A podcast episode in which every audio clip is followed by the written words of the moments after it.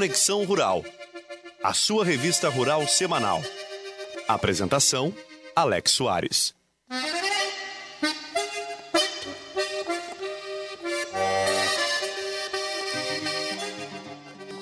Muito bom dia, amigos do Conexão Rural.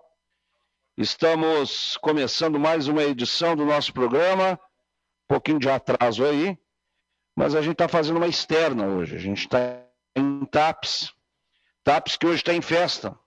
Hoje nós estamos comemorando, aliás, hoje não, é a comemoração hoje, é, com algumas semanas é, após a data, daqui a pouco o presidente Genésio precisa é, certinho essa data aí, mas é o ano, é o mês dos 50 anos do Sindicato Rural de TAPS.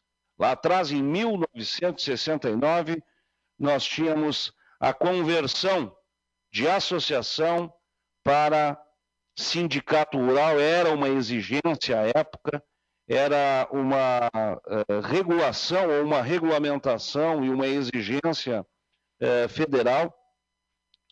E nós estamos hoje também imbuídos nessa, nesse, nesse evento, nesse momento aqui que é muito importante para a produção de TAPs, é muito importante para a TAPS e, sem dúvida nenhuma, para a região também, já que o Sindicato Rural aqui de TAPS é pioneiro em muitas coisas, em muitas ações, em muitas manifestações.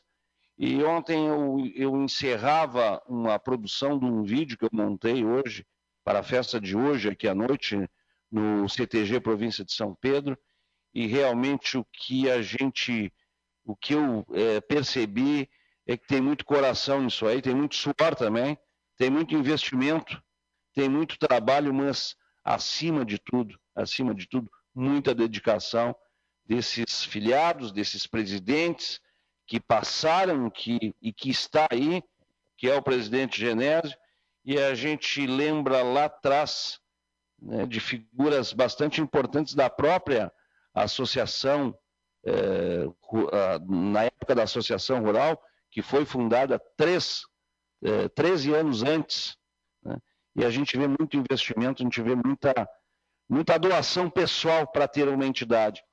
E digo para vocês hoje, essa semana também participei de importante encontro de interiorização da Farsul em Camacuã, é, e, e, a gente pôde perceber que é um coquetel de ações, de manifestações, de trabalho. O produtor o produtor, a produtora talvez não tenha ideia de o quão é importante a entidade sindical ou a entidade associativa ou a entidade que os representa. É impressionante o leque de trabalho que reveste esses sindicatos, em def... esses sindicatos, essas entidades, e agora eu me refiro aqui também, é, logicamente, nesse tripé aí, nesse tripé, desculpem, sindicatos, federação e confederação. E lá esteve o representante da CNA e fez um resumo de todo o trabalho que realiza a Confederação Nacional da Agricultura. E olha, eu digo para vocês, há coisas que nem são divulgadas e são feitas e estão sendo feitas lá pelos produtores. Então, de certa forma, a nossa presença hoje aqui em TAPS também é um signo de respeito ao trabalho do Sindicato Rural de TAPS, dos sindicatos rurais e também da nossa Farsul. Nós vamos, uh, em seguida a gente já vai falar com os nossos convidados, quando são 7 horas e 53 minutos. O Daniel me passa a temperatura de Camacuã, que eu vou passar aqui de TAPS, se alguém tem a temperatura aqui mas tá, tem, tem um ventinho soprando de leve. Nós tivemos uma chuvinha aí à noite, é, acredito que em toda a região. A temperatura agora é de 22 graus, me informa o Cláudio aqui. E aí em Camacuã está em 21 graus. Está tudo, tá tudo ok, está tudo igual. E nós vamos fazer o seguinte, então, Daniel, vamos ao informativo é, da Farsul para o Sindicato Rural de Camacuã e para o Senar RS. Informativo Farsul. Está no ar o programa Sistema Farsul em Campo. Notícias. Dia 26 de novembro, a comissão de ovinos estará reunida na Farsul a partir das duas horas da tarde. Será feita a avaliação das ações da comissão em 2019 e criado o calendário para 2020. Dentro do In Ovinos, será feito um workshop sobre associativismo, desafios e sucessos, e também um painel técnico sobre melhoramento genético. Confirmação de presença pode ser feita pelo e-mail comissões, sem o tio, arroba farsul.org.br. Mais de 900 pessoas, entre produtores, técnicos e estudantes de ciências agrárias, já participaram dos cursos e palestras no evento Anone Tolerância Zero, promovido pelo Senar RS em parceria com a Embrapa para tratar dos riscos do capim anone à produção e apresentar uma solução ao problema. As atividades foram realizadas em 11 municípios. Os próximos eventos acontecem no dia 2 de dezembro em Cachoeira do Sul, dia 3 em Santa Maria, dia 4 em Cruz Alta e no dia 9 de dezembro em Caçapava do Sul. As inscrições são gratuitas e podem ser feitas nos sites de cada evento ou então no dia. Informações sobre as inscrições no site senar-rs.com.br. A etapa de número 103 do Fórum Permanente do Agronegócio será realizada nos dias 28 e 29 de novembro em Pedras Altas, com evento De Onde Virão os Terneiros. O seminário é realizado pelo Senar RS, com promoção da Farsul e apoio do Sindicato Rural de Pedras Altas. Inscrições e informações no site da Casa Rural, casaruralrs.com.br. Senar Rio Grande do Sul. Gestão que transforma conhecimento em rentabilidade. 7 e 56 7 horas e 56 minutos. Vamos já então ao, ao tempo. Vamos ver como é que vai se comportar o tempo no boletim de Solismar da Meprestes do oitavo Distrito de Meteorologia.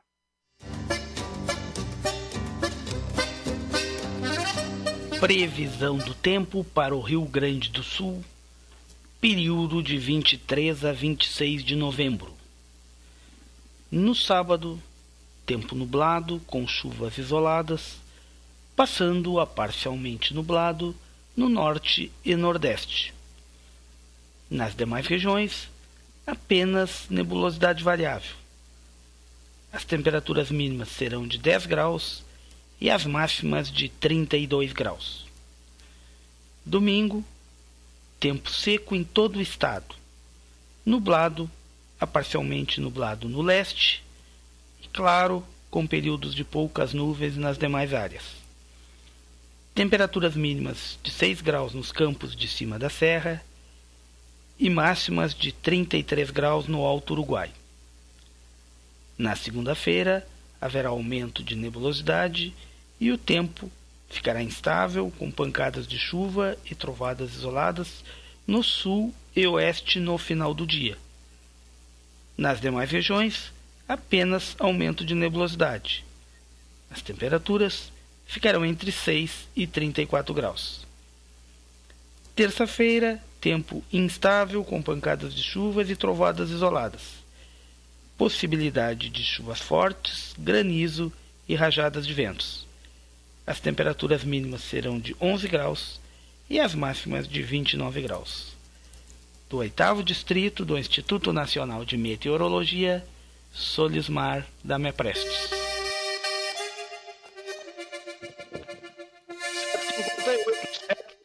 58 minutos.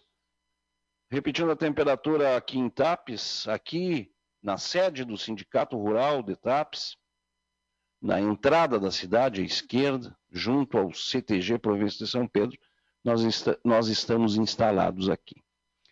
Nós vamos fazer o seguinte: vamos ao nosso primeiro intervalo comercial. A gente toma um cafezinho aqui, como diz o meu amigo Fábio Rena, e a gente já volta, já com os nossos entrevistados. A gente tem muito assunto, temos entrevistas que fiz aí também esta semana, que a gente vai disparar, e mais as participações ao vivo aqui no nosso estúdio montado no Sindicato Rural de TAPS, 50 anos. Intervalo comercial, Daniel, já voltamos. Voltamos a apresentar Conexão Rural, o campo passado a limpo.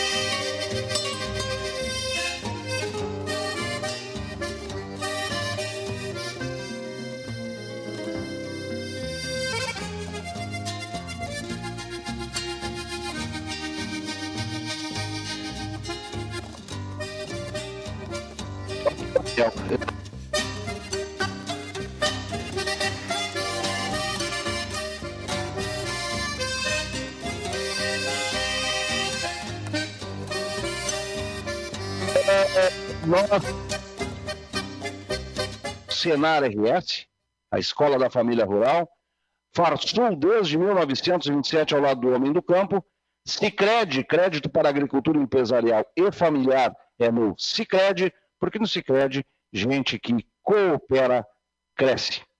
É, aqui a gente está recebendo o Mauro Dietrich, que é o presidente da ACITA, que é a Associação Comercial Industrial aqui de Etaps, também do produtor rural Cláudio Evangelista Tavares, ele que tem também uma longa história aí, é, tanto na produção, né, como nas lutas aí que o Sindicato Rural é, travou ao longo do tempo. E também com o presidente da, do Sindicato Rural aqui de Etaps, o, o nosso Genésio Ambos Moraes, que, que abre, né? Abre aqui esse, essa rodada de conversa que a gente vai ter aqui ao longo desta manhã aqui no nosso sindicato. Genésio, muito bom dia. Bom dia, Alex. Tranquilo? Bom dia, Mauro Dietrich, presidente da Associação Comercial de TAPS. Bom dia, Cláudio Evangelista Tavares, nosso vice-presidente do sindicato. Bom dia aos ouvintes do programa Conexão Rural. É um prazer, mais uma vez, estarmos neste programa, Alex. E hoje, neste dia em que celebramos os 50 anos do Sindicato Rural de TAPS. Sindicato este que começou lá em 1956 com a denominação de Associação Rural de TAPS. E teve esta semana, há um mês já, né, Alex? Nós, nós estamos aqui nos dedicando, é, convidando pessoas para ler atas, examinar documentos e, enfim, resgatar um pouco dessa história que é muito bonita. É, nas atas, assim, não, não se conta fatos pitorescos da época, mas uh, só os nomes das pessoas ali que, que estiveram à frente é, desta entidade, desta associação rural, e depois, é, com o surgimento é, da, de um decreto, né, eu até anotei aqui, é o decreto-lei 148 de 1967, né, a Associação Rural ela publica um edital e, e decide, por unanimidade, né, fazer a sua investidura né, nas prerrogativas do Sindicato dos Empregadores.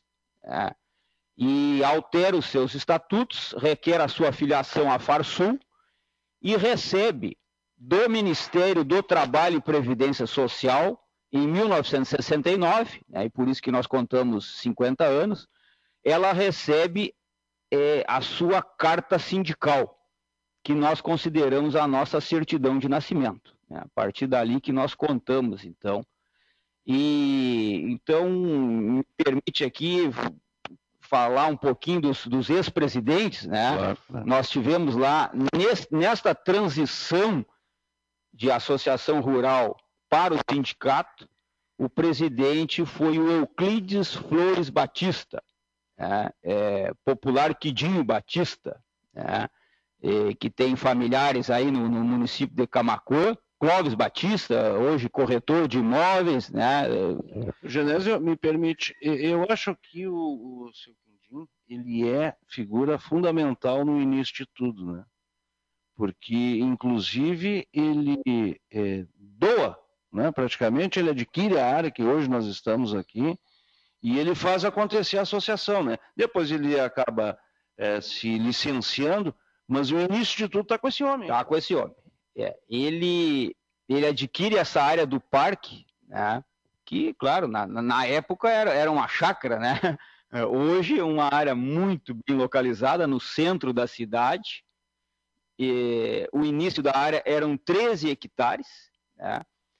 e foi adquirida na gestão do Quidim Batista. Né? Depois vem o senhor Luiz Valdemar Scher, que nos, nos deixou há pouco, mas também tem papel fundamental nessa transição. Depois vem o Sérgio Irineu Maroco, que também esteve aqui nos contando um pouco dessa história, né? o Sérgio que é aqui de Tapes, que andou lá pelo Mato Grosso no, nos anos 80, 90, retornando para o Sul, é, foi diretor do IRGA, foi prefeito de Capivari do Sul por duas vezes, hoje vice-prefeito de Tapes, né? E tem esse seu espírito de cooperativismo, tem esse espírito empreendedor do município de Tapes e está até fazendo uma, umas anotações aí para futuramente publicar um livro contando um pouco dessa, dessa, dessa história, né?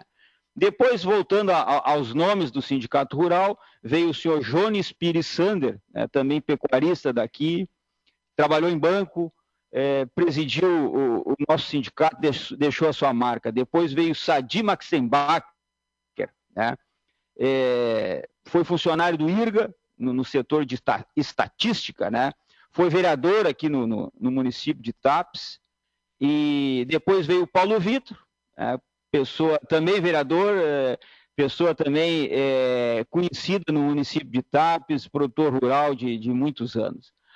Aí nós já estamos em 1982, aí entra o Alaor Pastoriza Ribeiro. Aí o sindicato entra para marcar uma presença forte, né? O Cláudio acho que já estava nessa época, quando surgem os primeiros movimentos, né? Eu, eu, já, eu acho que eu tinha 18 anos né, nessa data aqui, quando Tapes é, colocou máquinas na Praça Rui Barbosa, né, chamou a atenção da imprensa nacional, já naquela época reivindicando. É, nesse trabalho que eu fiz hoje do vídeo que os que estiverem aqui verão, e depois, claro, nós disponibilizaremos, né, Genésio, eu vejo que ali, a gente está falando de 83, 84, a gente está naquela janela se abrindo da democracia, a gente não estava muito acostumado, e principalmente o setor rural. E a gente vai lá atrás e a gente vê que a questão do sindicato ele, é, ela era vista de uma maneira meio complicada, né? É, é, tanto pela parte oficial, como também pelas entidades, pelas confederações. E ali eu vejo que começa realmente, eh, Genésio, um, um, um, movimento, e quando tu comentas que chamou a atenção, realmente foi algo pioneiro naquela época. Foi, foi. É, TAP saiu na, na, na TV a nível nacional, né, ao, ao colocar as máquinas, ao, ao reivindicar. E, e o Alaor é, liderou aquele movimento a nível estadual e, e, e nível nacional. Né? Então, o TAP sempre foi muito presente, o sindicato sempre foi muito presente. Mas aí, dando seguimento aqui, depois veio João Batista da Silva, é, homem mais ligado à pecuária, e deixou a sua marca ao construir a pista de remates aqui do, do, do sindicato. Depois veio o Alberto Petri, que foi presidente por três mandatos. Né? Um deles eu, eu tive a satisfação de ser o vice-presidente. Foi o Alberto Petri que conseguiu a extensão de base para o município de Sentinela do Sul. Né? Também deixou, é, foi, foi, foi na sua gestão. E também foi quando nós assinamos a primeira convenção coletiva de trabalho com o Sindicato dos Trabalhadores Rurais do município de Sentinela do Sul e de TAPS. Né? Então, o que a gente, muitas vezes as pessoas chamam de dissídio coletivo, né? na verdade é uma convenção coletiva. Nós temos o nosso piso da categoria, nós temos o piso do, do capataz, enfim, nós temos todo um...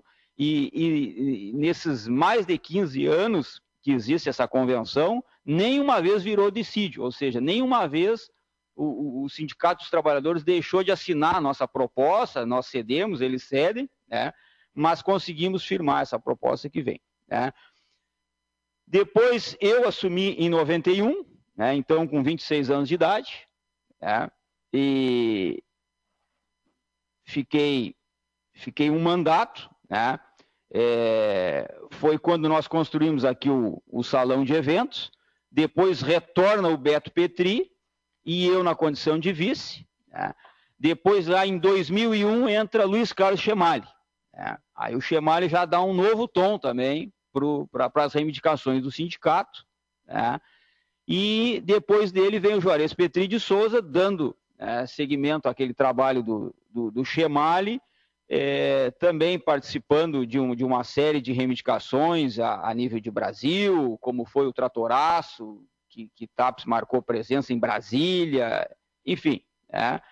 É, é uma vida de 50 anos né, que muitos produtores deixam o seu lar, a sua propriedade, para se dedicar a uma categoria, para reivindicar melhores condições né, é, em prol daqueles que labutam no dia a dia para colocar o alimento lá na gôndola do supermercado, né, Mauro? Aí vai entrar a parte aqui da, da, da associação comercial, né? E esta esta frase, né, que é dita há muitos anos, né, Mauro, que se o campo vai bem, a cidade vai bem. Né? Quando o campo está produzindo, o comércio está bem, os nossos funcionários estão bem remunerados, eles vão no comércio e fazem a, a, a economia, a economia.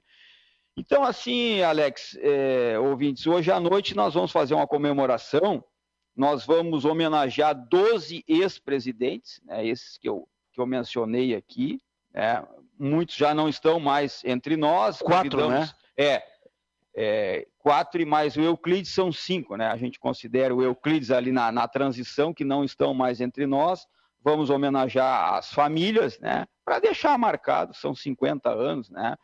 e nós que acreditamos na, na, nesse trabalho do sindicato, que está muito forte, eu estava presente terça-feira lá no Sindicato de Camacuã, é, com o programa Farsul em campo, e nós, sindicato, que somos filiados à Farsul, e a Farsul que faz parte é, desse sistema sindical que lá na ponta está a CNA, né?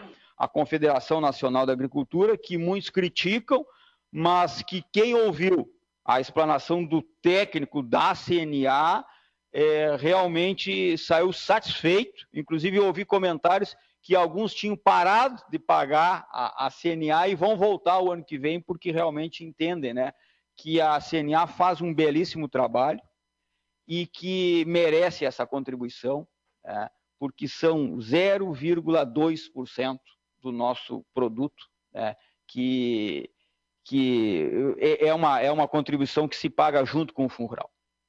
E a, a, a CNA, eu, eu, eu, vejo assim, é, Genésio, é, há um tempo atrás aí ela é, é, acabou por uma militância política até, né, efetuada na época, acabou contraindo muito desgaste, né? E vamos ser bem branco, bem franco aqui, principalmente na, na, na, naquela, naquela relação com a Cátia Abreu. Depois acabou indo para um outro lado, bem diferente daquilo que preconiza né, o setor rural e que é de costume. Ali foi um desgaste muito grande. Mas eu vejo agora na gestão de João Martins uma recuperação, isso aí é muito grande, uma profissionalização, que eu fiquei impressionado aquele dia, eu te digo. Viu, Jean? Eu, eu pensei que não, não, não fosse tantos tentáculos assim. Mas é, é, é um negócio forte. E pode ter certeza, o produtor está muito bem representado. Que bom, né? porque voltando assim lá em 69, né, eu acho que os, os dirigentes da época eles não poderiam imaginar que 50 anos depois essa produção de alimentos do Brasil chegasse a esses 243 milhões de toneladas e que essa tecnologia chegasse, né? Porque lá eles estavam com arado de boi, com a foice, com a trilhadeira, né? e produziam alimentos, exportavam alimentos, se importava muito também. O próprio Marocco disse aqui que o, no início do século passado o Brasil era o maior importador de arroz do mundo. É, e ele fala uma, fra uma, uma, uma, frase que me chama a atenção, e, complementando isso que está dizendo, e 120 anos no mundo, no universo, é, uma coisa, é um, é um fio de cabelo, é né? muito rápido. Ou seja, essa evolução do nosso agronegócio é, se deu de maneira muito acelerada. Se nós formos analisar, até porque hoje somos os primeiros em grãos do mundo. Já é uma coisa absurda, né, Tia? É, felizmente o Brasil é, é dotado de uma, de uma riqueza a nível natural, de solo, de água, né, de, de luminosidade muito propícia para produzir alimentos e a gente quando estudou lá na década de 70, 80, sempre ouvia os professores, ah, o Brasil ainda vai ser o, o celeiro do mundo e está chegando esse dia. Né? Está sendo. Em proteína animal também, em grãos. Eu vou passar para o pro, pro produtor Cláudio Evangelista Tavares, depois a gente vai falar aí sobre essa relação, né, é, Mauro, o Mauro representando aqui a CITA, do agro com o, o comércio. Mas o, o, o Cláudio tem uma forte militância aqui no sindicato também, de muito tempo, não chegou a ser presidente, né? Mas está sempre junto com o pessoal e sempre é, junto nas, nas tantas peleias que já tivemos, quantos lugares eu já tive, nós nos encontramos, né, Cláudio? É, tentamos sempre reivindicar, é, é, alertar, pedir por dias melhores no, no, campo, né? Muito bom dia, amigo. Bom dia, Alex. Bom dia, Genésio. Bom dia, Mauro. Bom dia, ouvintes da Rádio Conexão Rural. É um prazer recebê-los, você, estou aqui hoje, Alex, nessa data comemorativa do nosso sindicato. Tu também sempre presente nas nossas reivindicações. E conforme o Genésio estava colocando aqui anteriormente, uh, o Sindicato Rural de Taços pegou um tem um perfil de ser muito combativo. A partir da, da gestão do Alaor, o sindicato ganhou, acho, um reconhecimento nessa luta por os interesses da classe, principalmente arrozeiro naquela época. Né? Isso já fazem 35 anos. E nós temos esse perfil. Onde a gente vai, no Rio Grande do Sul, no Brasil, onde for, o pessoal reconhece. Lá vem a turma de TAPS, o pessoal combativo, os loucos de TAPS, às vezes nós nos chamamos, porque a gente está sempre na peleia mesmo, como foram. Uma, no início, umas lutas que ninguém acredita. E a gente fica lutando, lutando, lutando. Já fomos a Brasília mais de uma vez. Pessoal, já levamos mais de 50 associados, produtores rurais de TAPS aqui, de ônibus, dois dias de viagem, ficando em Brasília sem saber se vai durar dois, três dias, uma semana, e a turma pega sempre junto. E então já estamos a tempo nessa, nessa batalha aí atrás. O Cláudio me lembra, me ajuda a lembrar, e teve uma que nós fomos de ônibus, é uma viagem cansativa para Brasília de ônibus, meu amigo. E nós saímos do Sindicato Rural de Camacuã e nos encontramos aqui com ônibus de TAPS, foram Sim, dois, né? Dois ônibus. Que maravilha aqui. Pessoal de TAPS de Camacuã, nós temos uma relação muito próxima, né? O Sindicato de TAPS Camacuã. As diretorias sempre se dão bem, os produtores estão muito uh, integrados um com, um com os outros, se conhecem, às vezes uh, convive na mesma, nos mesmos locais. Isso, isso, auxilia muito essa união dos nossos dois sindicatos. E se respeitam, eu acho que é, é muito, um, muito um ajuda o outro. É. Não, e agora, principalmente também, nós temos aí, eu sei que desfrutam de uma excelente relação, o presidente Genésio e a presidente Maria Tereza. São amigos e têm história, e isso que é que é o mais importante, né? A gente ter essa harmonia aí. Que ano foi aquilo? No 2000? Nós fomos uma vez em 83, 84. Depois nós fomos, era no governo Fernando Henrique. É, é. Eu acredito que aquilo devia ser 99, 2000 por aí. Agora não me lembro de certa data, Alex. Fernando Henrique foi presidente de 94 98 e de 98 a 2002. 2002. É, então devia é. ser. É. Não, até vou te dizer assim, eu, eu fui em 99, porque o então futuro uh, candidato a prefeito João Carlos ainda era candidato e era da Farsul ainda, sim, sim. E ele assumiu a, a prefeitura de Camacuã em 2001. E eu lembro que ele foi um dos líderes foi do junto, movimento. João Carlos foi, nos é. encontramos lá, uh, fechamos a praça uh, o, a esplanada lá com tratores, né? Pessoal do Brasil inteiro, muita gente do Centro-Oeste, aí diz assim, pô, vocês vêm lá do Rio Grande do Sul para cá, esse povo todo, então o, o, o gaúcho tem essa marca de, de, de, luta, né? E o Sindicato de, Rural de Tapos pegou essa, essa, essa característica e a gente, aqui todos, todos os produtores aqui são muito... Uh, lutadores por essas. E, e Cláudio, e não foi em vão. Não, não, não foi em vão. vão. Tanto que nós tivemos essa Não conseguimos tudo que queríamos, mas, mas é. tivemos grandes conquistas. Exatamente, né? porque toda a luta ela, ela chama atenção. Hoje, eu te digo que não sei se nós teríamos né, êxito, mais êxito que nós tivemos. porque a coisa está tão fechada, né? A porta está tão eh, com, com, tantas tramelas e eu estou me referindo logicamente a recursos, enfim, a, a, a, atendimento de reivindicações que são hoje a gente vê mesmo o setor arrozeiro novamente mergulhado nesse mesmo problema que nós tivemos Sim. lá atrás, né, Cláudio? É. Nós temos um problema estrutural, né, Alex, na lavoura de arroz, que isso tem que ser resolvido aí, a questão tributária, uh, porque não adianta, né? Nós vamos ter que começar a gerar renda para o setor, né? Para poder se desenvolver, uh, para poder melhorar a qualidade de vida dos nossos colaboradores, trazer renda, fazer uh, ter mais investimento, né? E eu queria salientar aqui, Alex, também, que a importância hoje em dia dessa diretoria do sindicato e das diretorias futuras, tá? Porque hoje mudou o perfil porque a contribuição sindical hoje não é mais obrigatória. Então, uh, hoje os, os, sindicatos têm que mostrar um bom trabalho para poder conquistar o associado. Conquistar o associado, o associado colaborar com, com o sindicato através de, de mensalidade, através de, de, arrecadação, porque a gente sabe hoje, tudo que se faz envolve muito dinheiro. Então, e o sindicato hoje perdeu, uh, todos os sindicatos perderam aquela taxa uh, da contribuição sindical que era obrigatória. Então, alguns sindicatos se acomodaram, não é o caso de TAPS, mas estou falando em, em, nome de todos os sindicatos. Então, hoje os sindicatos têm que trazer um bom trabalho para o associado, para ele poder, uh, uh, o, o, associado reconhecer esse trabalho do sindicato, para poder contribuir e continuar. E, e os, assim, sem recursos, a gente não consegue fazer essas lutas que existem hoje. Que é caro, a gente viaja, a gente loca ônibus, a gente paga alimentação para esse pessoal, a gente paga estadia. Nessas, é, nessas lutas que nós fizemos aí, essas viagens, o produtor saía daqui de TAPS, nos ônibus, não gastava um centavo.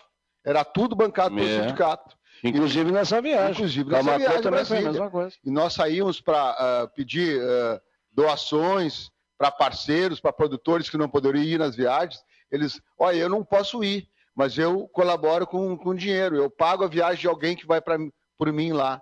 E então existe essa integração na classe, então. E hoje, sem a, a verba da, da contribuição sindical obrigatória, isso é mais difícil. E isso aumenta também a responsabilidade da diretoria atual e das diretorias futuras. É porque pegaram uma época muito ruim, né? Pegaram uma época ruim na Genésio. O, o fim da contribuição sindical, ela ela vem atender, sem dúvida nenhuma, a uma necessidade que me parecia urgente, porque estava virando farra. Quem não sabia usar, estava difícil o negócio.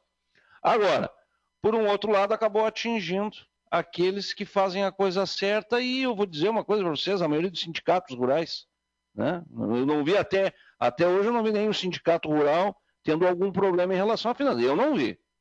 De fechar as portas não, e até, até na, na época né, da, da, da, contribuição em si, sempre voltado ao filiado. Mau uso do dinheiro, não. Então, não. A gente não vê isso. Tivemos outros sindicatos, sim, tem sindicato aí que eu vou dizer uma coisa, é. né? Mas o, o, o tem outro que o... tem sindicato até que promove aí chegada de presidiário, né? Sim, o bom às vezes paga pelo mal, né? É, infelizmente. Então é o caso. Eu estava vendo uma comparação ontem, até depois eu vou me lembrar dela, mas é mais ou menos isso aí. Infelizmente acaba todo mundo marchando nisso aí. Eu quero dar um bom dia aqui ao nosso presidente da CITA, o Mauro Dietrich, para falar, Mauro, eu não tenho dúvida nenhuma de que não é só o Sindicato Rural de TAPS que hoje está em festa. Eu acho que é a comunidade toda, até porque há esse revestimento todo aí do setor rural que alavanca o município. Muito bom dia, bem-vindo ao Conexão Rural, amigo. Bom dia, Alex. É, bom dia, Genésio, presidente do Sindicato Rural. É, bom dia, Cláudio, vice-presidente. É, me sinto honrado pelo convite que me foi feito pelo Genésio para fazer parte é, desse bate-papo que a gente tem aqui hoje de manhã no programa Conexão Rural, Alex. E falar da, da satisfação que, enquanto entidade e pessoal, eu tenho de poder participar dos 50 anos de, de sindicato rural. Não vou esquecer dessa data, nunca mais porque a gente é contemporâneo, somos do mesmo ano, eu também sou de 69, então Estamos cinquentões esse ano. Ele está parelho com tá, o sindicato. Tá, exatamente. E ouvi aqui o, o, um breve histórico do, do Genésio com relação à história e, e os, presi, os, presidentes que antecederam na, na entidade. E alguns deles é, conheci pessoalmente, tive a honra de conhecer pessoalmente, outros já não estão entre nós, mas com certeza todos eles, é, de uma forma ou de outra, contribuíram para que se chegasse ao ponto que se está hoje. É, eu estou aqui representando a Associação Comercial de TAPES, que também este mês, no dia 19 de novembro, completou 84 anos de história. E a gente tem que caminhar junto, Genésio. Enquanto entidade, a gente acredita que juntos somos mais fortes. Dentro das nossas entidades, o Sindicato Rural, a Associação Comercial, é, temos que imbuir as pessoas do pensamento de que tudo é mais fácil se é feito de forma coletiva.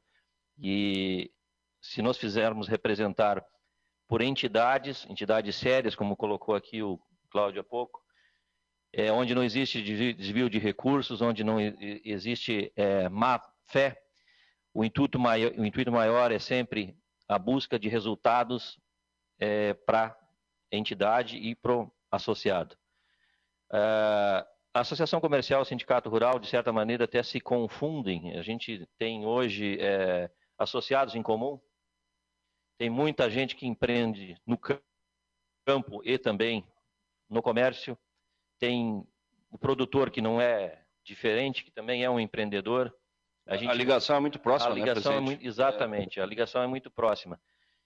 Então, a gente tem essa batalha e a gente vê que é muito necessário continuar nessa briga, continuar nessa peleia, porque eu não tenho dúvida de que depois do pouco que eu escutei, depois do tanto que a gente vai escutando ao longo da vida e o interesse dessa briga toda, por que, que se briga, por que isso, por aquilo, mas o fator maior é, é, é, e o destino final, aonde se quer chegar com isso tudo, é um valor agregado maior ao nosso produto.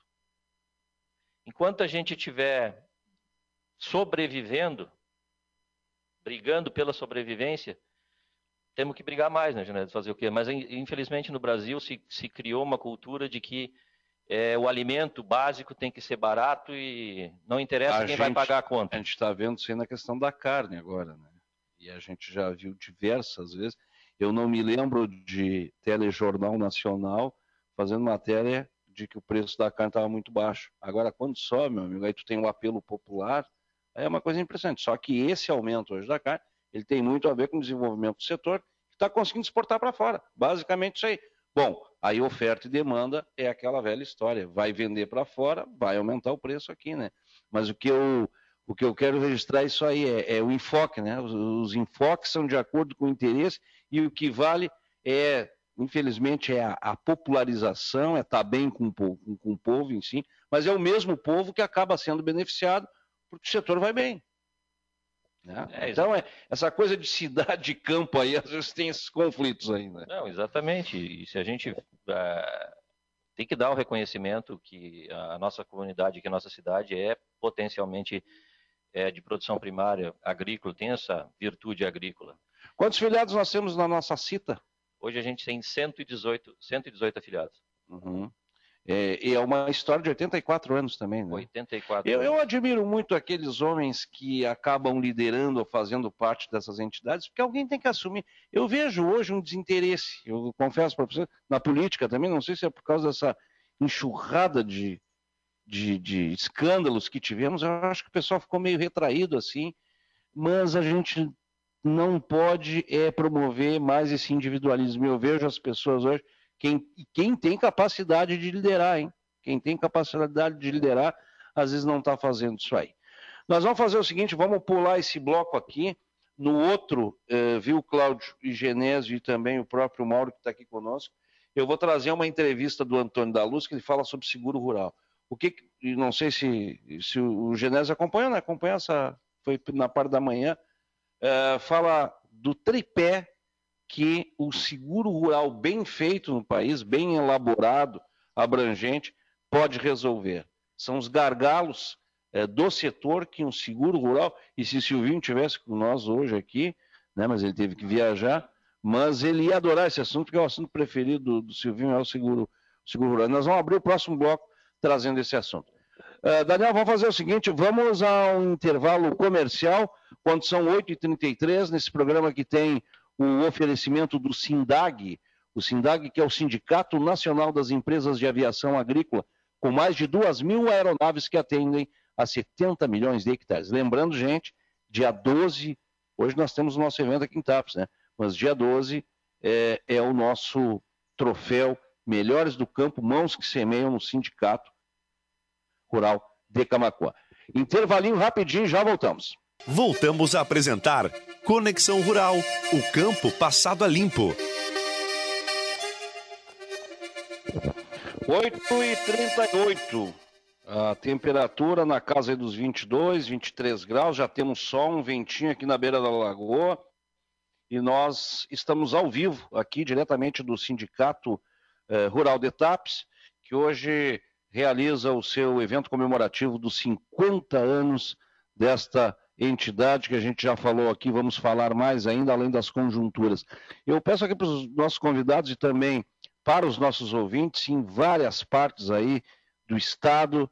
E um abraço muito especial ao pessoal lá de Alegrete, que está sempre na nossa escuta. E lembrando que a gente vai fazer uma parceria breve aí com uma programação é, conjunta aí com o, o, Nós tínhamos aí um programa é, na, na Rádio Alegrete de Hora da Prosa, que é um material, um conteúdo voltado ao setor do arroz, e nós vamos, eh, esse, esse programa deixou de ser veiculado lá na, na rádio, que é da, da, da, da Rede Tchê, e nós vamos fazer uma parceria para isso aí é, voltar tão logo aí, a gente tem esse tempo aí para a gente conseguir conversar. O, nosso respeito e a nossa honra por sempre estar com o pessoal do Alegrete aí junto.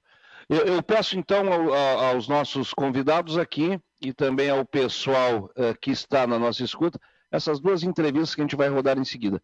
Primeiro, Daniel, vamos rodar o Gideão, vamos colocar uma atrás da outra, porque são entrevistas rápidas, e depois o Antônio da Luz, economista-chefe é, da, da Farsul, ele fala sobre essa convicção dele de que um seguro rural adequado, que atenda à abrangência desse país e atenda também uh, às necessidades que os produtores uh, têm, uh, vá resolver aí muita coisa do setor. Então, nós vamos ouvir estas, essas duas entrevistas, depois eu chamo o presidente Genésio, o, o Cláudio e também aqui o, o Mauro para a gente conversar sobre isso aí. Então, vamos ouvir essas duas entrevistas aí, Daniel. Um balanço desse Farsul em campo, hoje em Camacuã, vindo ao encontro né, do, do, do produtor, na, fazendo um, um, trabalho de raiz, que hoje está muito na moda, né? Esse termo. E, e, algumas coisas que me chamam a atenção, por exemplo, aqui hoje, essa explicação toda do trabalho, é, seja do Senar, mas principalmente da CNA, né? O, o, uma coisa que é tão distante fica tão próximo do produtor. Alex Soares, sabe que sempre é muito bom vir a Camacuã aqui na tua terra e com o nosso programa Farsula em Campo. E a Farsula em Campo, eh, deste ano, eh, tem trazido no seu bojo dos, dos palestrantes, da, dos comentários que nós fazemos junto aos produtores e principalmente aos nossos presidentes sindicatos rurais, é trazer a importância da CNA, para que as pessoas entendam que nós temos um sistema de representação muito forte, que começa no sindicato rural, passa pela Federação da Agricultura de qualquer estado brasileiro e termina na CNA em Brasília. E nós temos que ter a percepção, e o produtor tem, que tudo se resolve em Brasília. E o nosso país é um país continental e nós temos nas nossas mãos eh, o setor econômico de maior importância desta nação, que é o agronegócio. E centralizado em Brasília todas as decisões, as soluções passam pela CNA. Então, a partir disso aí, é que nosso, com o nosso Farsul em Campo, eh, trazemos sempre é, um técnico da nossa CNA, porque ela é uma entidade eminentemente técnica, hoje muito bem presidida pelo baiano presidente João Martins, natural da Bahia, um grande presidente, diga-se passagem, que entende este procedimento e transformou a CNA numa, numa, entidade eminentemente técnica de solução de problemas. Como ela tem, neste governo, uma forte influência, tem uma posição muito positiva, eh, principalmente através da ministra eh, Tereza Cristina, é, então a CNA se reveste de uma importância ímpar e ela deve vir aos nossos, sempre aos nossos sindicatos, por esta oportunidade do Farcilha em Campo, para dizer, aqui está. Presidente, essa sua diretoria na CNA, ela tem ajudado bastante até a dar uma projeção maior na Farsul, né? Os práticos também não tem dúvida de que tem aparecido coisa. Sem dúvida nenhuma, eh, nós ficamos muito honrados quando o presidente João Martins impossou na diretoria de mercado internacional, porque ele parte do pressuposto de uma visão é, de que o Brasil, se não vender cada vez mais os seus produtos, nós vamos ter crises, crises muito sérias aqui dentro. Por quê? Nós hoje produzimos alimentos, Alex Soares, para um bilhão 600 milhões de pessoas. Essa é a nossa capacidade produtiva. E temos 200 milhões de consumidores, de habitantes, que é o tamanho do Brasil. Portanto, nós temos um excedente para mais um bilhão e 400 milhões de pessoas. Olha bem, é que a gente não faz esta matemática, o nosso produtor não faz. Mas vejam bem se não existisse hoje é, essa presença do Brasil fortemente no mercado internacional, nós não teríamos o que fazer com a nossa produção. Também sabemos que nestes últimos tempos a Ásia se revestiu de uma importância ímpar e notadamente a China. E a CNA tem acompanhado as últimas missões à, China, nos, e eu diria as três últimas missões do governo brasileiro, a CNA esteve presente, e neste momento nós estamos estruturando uma representação eh, em Xangai, na China, eh, de um escritório. Antônio da Luz, economista-chefe da Farsul, hoje aqui em Camacuã, nessa interiorização da Farsul.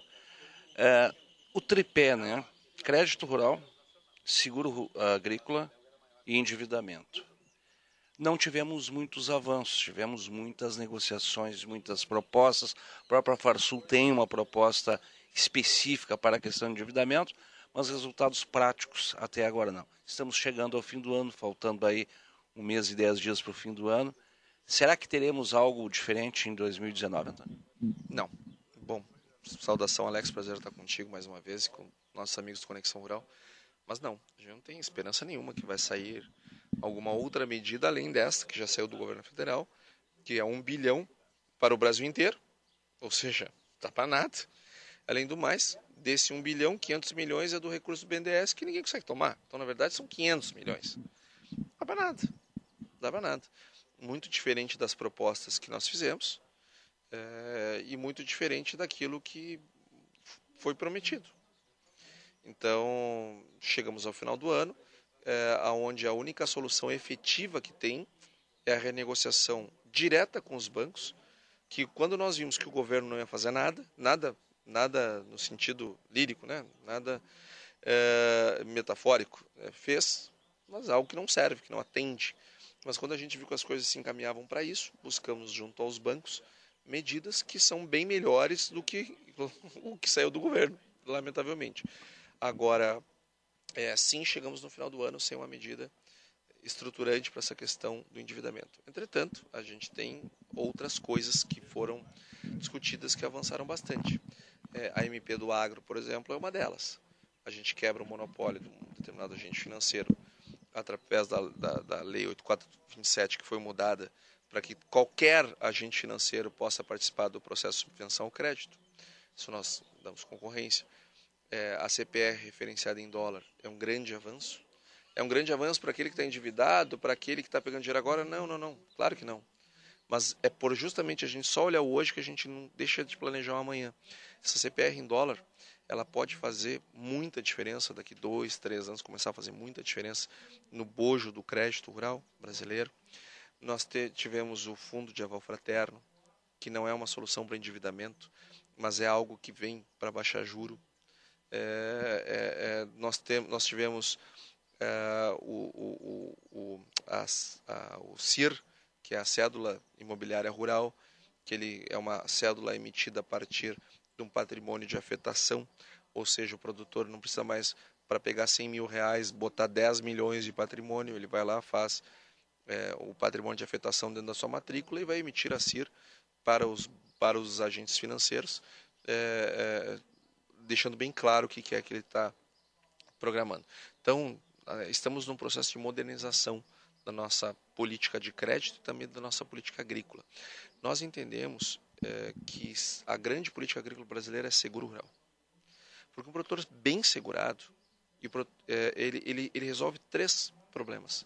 O primeiro, do seguro em si. Um produtor bem segurado, é, se tem um problema climático, perde parte da sua safra, ele não tem uma explosão no seu fluxo de caixa, porque o seguro vai lá e paga, vai lá e cobre. Então, esse é o primeiro, né, o princípio para o qual ele foi criado. Um produtor bem segurado, ele não tem risco para o sistema financeiro, porque se ele não pagar, a seguradora paga. Então, que risco esse cara tem? Ou seja, fica fácil tomar crédito, porque ele está bem segurado. E o terceiro é endividamento, porque para tudo tem seguro. Então, um produtor bem segurado, ele, ele, ele mitiga enormemente o seu risco de endividamento. Aí, Alex, nós não estamos olhando para as consequências, aí nós estamos atacando as causas. E, e, e já agora, nesse próximo exercício fiscal, a partir de 1 de janeiro, porque uma coisa é o ano orçamento, outra coisa é o ano safra. Ano safra é 1 de julho a 30 de junho. Agora, ano orçamento, 1 de janeiro é 31 de dezembro. A partir de, de 1 de janeiro, nós teremos 1 bilhão para fazer seguro rural. De onde é que esse dinheiro está saindo? Da subvenção ao crédito. Porque essa subvenção ao crédito não chega ao produtor, fica toda no banco. Essa é a realidade. Tem que tirar esse dinheiro de lá. A política agrícola é a bancária. Não é agrícola, então o dinheiro tem que ir para o produtor e não para o banco, que é como vai hoje. Hoje vai para o banco e não para o produtor. Então, essas coisas precisam mudar. É, é, nós estamos tirando dinheiro do, do crédito, subsídio ao crédito, que não chega, botando no seguro, onde chega. Então, um bilhão esse ano, no próximo deve aumentar mais e assim sucessivamente.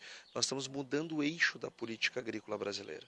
E todas essas coisas que estão sendo feitas pelo governo federal e todas essas coisas que são defendidas pela CNA, e muito bem, diga-se de passagem, elas nasceram aqui. Elas nasceram dentro da Farsul, elas nasceram aqui dentro do estado do Rio Grande do Sul, na discussão da Farsul com os produtores gaúchos. Então, nós nos sentimos muito confortáveis é, com o governo quando eles nos atende nesses pleitos que nós sabemos que muda estruturalmente a situação do, do meio rural no Brasil. Obrigado, Antônio. Uh, parabéns pela palavra. Eu que agradeço, Alex, a tua presença aqui na nossa transmissão. São 8 horas e 50 minutos, 8h50, temperatura de 23 graus aqui em Tapes, um ventinho forte. Tivemos chuva essa semana. Semeadura do arroz no Rio Grande do Sul atingindo 76% do previsto, viu? Duas das regiões é, aqui do estado já ultrapassam os 90%, a Zona Sul com 93,2% e a fronteira oeste com 90,5%. Tá? Deu uma. Essa janela aí deu uma, uma, uma avançada boa aí é, no plantio é, do arroz, se bem que em alguns lugares já está bem atrasado. Né? E, a, e a, ainda continua atrasado. A safra de tabaco, pessoal do fundo, daqui a pouco a gente tem aí o informativo da, da FUBRA. Mas eu quero adiantar que já a FUBRA estima uma área de 2,3 menor e uma queda de 2,6 na produção da safra aqui do Brasil. Uma outra notícia também que chama atenção, claro que essa questão do fumo é em função de, de várias nuances, inclusive o tempo, né? Nessa reta final aí é, de plantio. O, o, a notícia, logicamente, da semana é, é impressionante aumento das cotações, a melhora das cotações é, do boi gordo, com quilo aqui no estado, que a gente trabalha com quilo, e lá em São Paulo com arroba, e no centro-oeste com arroba também, mas é, vem a, a, a, o preço do, do, do, do, boi gordo, acaba trazendo também uh, boas cotações de suínos e de aves. O suíno carcaça especial nas principais praças de suíno vivo tem tido alta. É, destaque para os preços praticados nas bolsas de suíno de São Paulo e Minas Gerais. São Paulo o preço chegou a 5,98 quilo nesta semana e em Minas Gerais a R$ 6,00. Eu abro essa, essa rodada com o Genésio, presidente do Sindicato Rural aqui de Tapes. É, presidente, essa questão do seguro rural fundamental para a gente começar a conversar, né? O ano que vem, principalmente, eu vejo esse ano, viu, Cláudio, como um ano perdido para o setor rural em termos de políticas agrícolas, de políticas públicas do setor.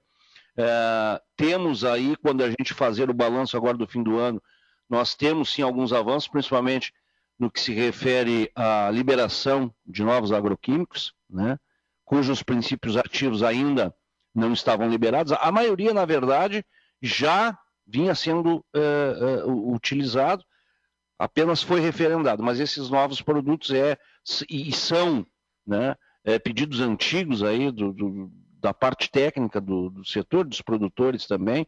É, vejo esse lado aí é, evoluindo. Agora, em termos realmente é, de é, políticas voltadas, tudo aquilo que foi pedido não aconteceu. Então, vamos abrir agora, eu acho que 2019, 2020, talvez falando de uma maneira é, mais consciente e mais aprofundada sobre o, o, seguro agrícola, né, presidente? Tem que ligar para cima. É, Alex, o, o seguro agrícola, ele vem é, aqui no sindicato é, sendo falado há muitos anos, porque a hora que ele existir de fato, na verdade, ele, ele vai funcionar da seguinte maneira: o produtor vai chegar, vai fazer um seguro da sua lavoura, de 100 hectares, de 500, de 1.000 hectares. Primeiro, ele vai fazer o seguro. Depois que ele tiver a pólice, ele vai chegar num banco e vai pedir um empréstimo para plantar a lavoura. Só que ele vai dizer: olha, senhor gerente, se acontecer algum problema, eu já tenho seguro. Então, isso vai fazer com que o banco libere um recurso com uma tranquilidade muito maior que existe hoje. Na...